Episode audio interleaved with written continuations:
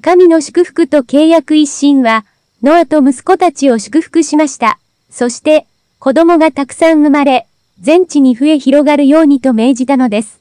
二味、野の獣と鳥と魚は皆、あなたたちを恐れるようになるだろう。あなたたちは動物を治めなさい。穀物と野菜の他に動物も食用として与えよう。四しかし、命の源である血をすっかり抜き取った後でなければ、食べてはならない。ゴム人の命を奪うことは禁じる。人を殺した動物は生かしておいてはならない。人の命を奪う者には、同じく命が求められる。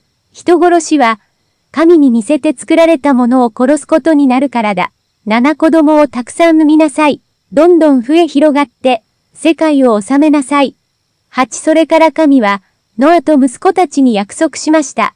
休日一、あなたたちとあなたたちの子孫、生き残った鳥、家畜、野生の動物すべてに、私は厳かに誓う。もう二度と洪水で世界を滅ぼしたりはしない。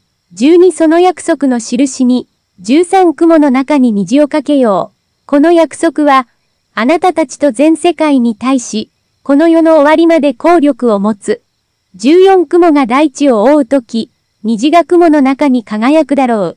十五その時私は、命あるものを二度と洪水で滅ぼさないと、固く約束したことを思い出そう。十無実七雲間にかかる虹が、地上のすべての生き物に対する永遠の約束を思い出させるからだ。ノアの息子たち、十八ノアの三人の生き子ハセム、ハムやペテで、このうちハムがカナン人の先祖にあたります。19個の3人から世界のあらゆる国民が出たのです。22日始めさて、ノアは農夫となり、ブドウを栽培してブドウ酒を作るようになりました。ある日、彼はブドウ酒によって前後不覚になり、裸のママテントの中で寝入ってしまいました。22その集体を見たハムは慌てて外に飛び出し、二人の兄に父親が裸で寝ていることを話しました。23話を聞いたセムとヤペテは、父の服を取りに行き、その服を自分たちの肩にかけ、二人並んで後ろ向きのままそろそろとテントに入りました。そして、父親の裸を見ないように注意しながら、服を肩から落として、父の体にかけたのです。24二日後のアは、酔いが覚めて起き上がると、とっさに何があったのか悟りました。松の息子ハムがしたことを知ったとき、彼はこう言いました。カナン人、ハムの子カナンから出た民族は呪われよ。セムとヤペテの奴隷となって使えよ。